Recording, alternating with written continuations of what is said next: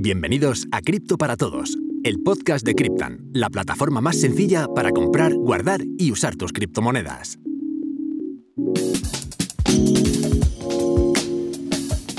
¿Qué tal? Bienvenidos a un nuevo episodio de Cripto para Todos. Ya sabéis, yo soy Álvaro Cobarro, este es el podcast de Cryptan y en el episodio de hoy, en el segundo de esta serie de episodios que estamos preparando conjuntamente, hoy vamos a hablar de quién es quién en Bitcoin. Por supuesto, podríamos empezar hablando de quién es Satoshi Nakamoto de Satoshi Nakamoto, de momento lo que os voy a contar es que es una persona o un grupo de personas, nadie sabe si es un hombre, una mujer o eso, o un grupo de personas que fueron o es el artífice de la primera propuesta de Bitcoin. Digo la primera propuesta porque una vez que Satoshi en el foro de, Cypherpunks eh, publica el white paper, a partir de ahí, Bitcoin ya pasa a ser software totalmente libre y abierto. Es decir, que muchas personas trabajaron luego en el protocolo y muchas personas siguen trabajando en el protocolo tal cual lo conocemos hoy en día. Eso es una de las cosas que hace más mágicas a Bitcoin, el que no depende solo de una persona. Pero lo que es innegable es que va a haber gente y ha habido gente y siempre habrá gente que está aportando muchísimo al ecosistema también hay gente que es mejor alejarse. Y de eso va a ir un poco el episodio de hoy, de conocer a esas personas con tal de que al final tengas una idea de a quién seguir, a quién no, aunque siempre te voy a decir una cosa, y no te lo dije en el primer episodio, en Bitcoin y en el mundo de las criptomonedas es mucho más, es mucho más importante verificar tú mismo la información, no fiarte ni siquiera de lo que te pueda contar yo aquí, porque aquí lo de don't trust, verify no, no confíes, verifica, es ley. Empieza Cripto para Todos. Good morning, everyone.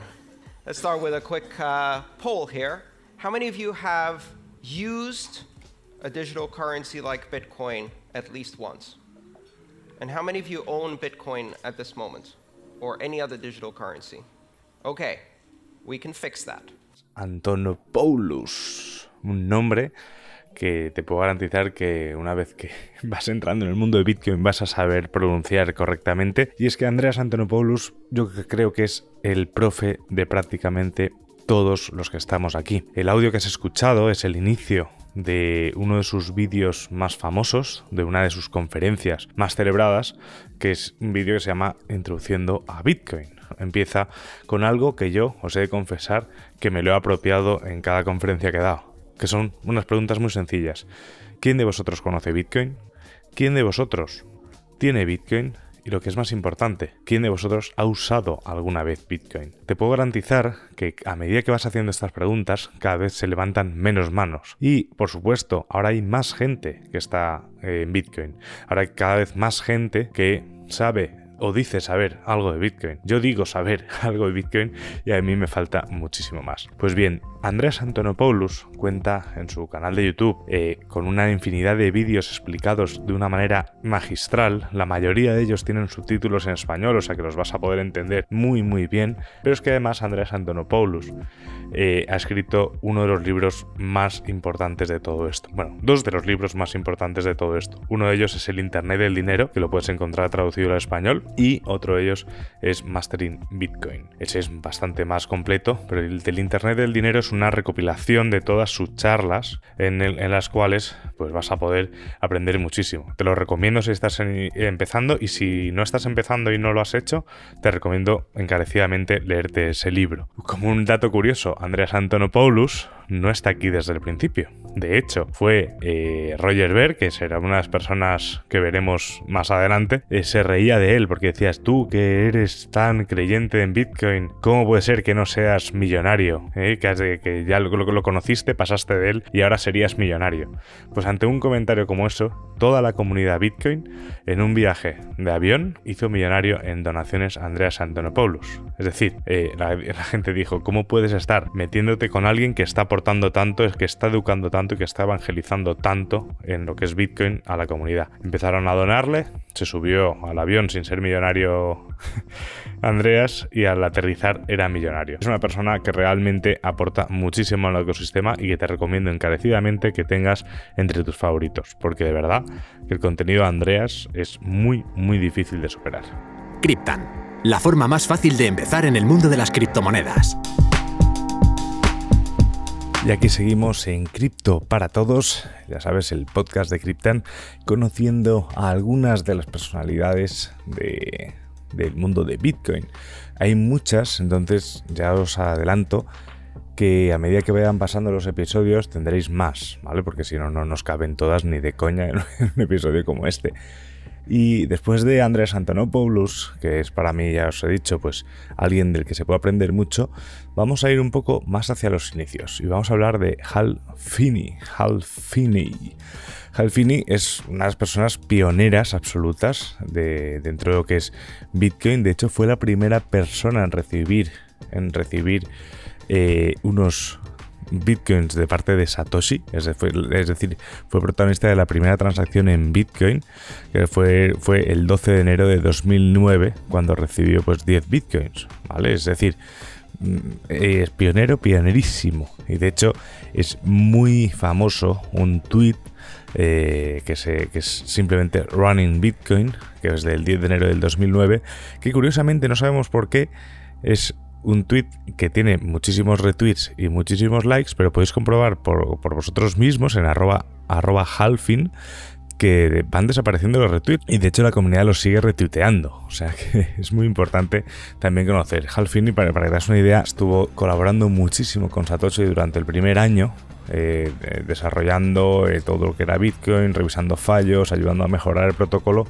Pero Halfini es una persona muy muy querida fue cuando el 5 de octubre de 2009 publicó que tenía ELA.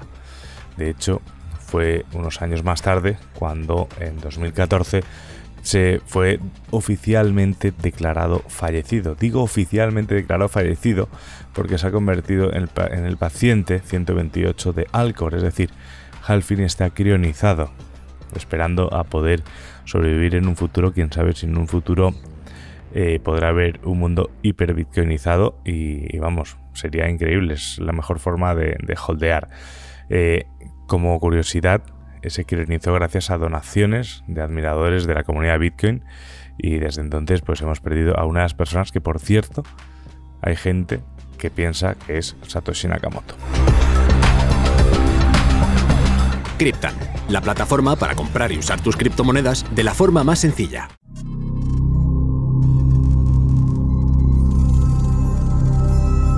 Otra de las personas, otra de los pioneros es Nick Sasbo. De hecho, mucha gente también piensa que Nick Sasbo es un posible Satoshi Nakamoto. Y además es una persona que ya era muy pionero. Es, importante tener en cuenta que Bitcoin no es que sea una tecnología nueva, es una combinación perfecta de otras muchas tecnologías. Para que os hagáis una idea, eh, por ejemplo, Nick Sasbo en el 95 ya se estaba hablando de smart contracts, eh, de contratos inteligentes, y de hecho eh, publicó una obra que se llama Smart Contracts Glossary. O sea que estamos viendo eso. Nick Sasbo eh, pues ya estuvo trabajando con BitGold, que fue una especie de moneda digital muy popular con, con todo el movimiento cypherpunk, pero que realmente no llegó a funcionar del todo, porque no pudo eh, no pudo solucionar un tema como, como, el doble gasto, ¿no? Como el doble gasto que es que, se puedan duplicar esas operaciones. Nick Sasbo, bueno, es una persona, sigue muy activa, sigue desarrollando, sigue siendo una persona muy admirada por todos y además es una persona muy, muy, muy celosa con su privacidad, como deberíamos ser todos. Así que os, os animo también a seguirle en su blog personal, sigue publicando cosas aunque ya te digo, estamos hablando de ya computación bastante más avanzada y creo que al menos a mí me cuesta bastante. Pero bueno, es muy importante ir teniendo en cuenta este tipo de nombres. Más adelante veremos quién es Adam Back, que es Blockstream. Veremos quién es. Bueno, habrá un capítulo, ya os adelanto, eh, dedicado a Satoshi Nakamoto y a, muchas partes de Satoshi Nakamoto, en el que conoceréis a Dorian Satoshi Nakamoto una persona que por unos un tiempo ha sido blanco de, de, la prensa pensando que era Satoshi. Luego él dijo que no, pero hay gente que sigue pensando que sí. ya veréis, os habéis metido en una buena madriguera, os habéis metido en un mundo que es realmente apasionante y que no pararemos de aprender cosas en cada episodio de Ya sabes, Cripto para Todos. Yo he sido Álvaro Cobarro y nos escuchamos en el siguiente episodio. Hasta luego. Cripto para Todos, un podcast de Cryptan.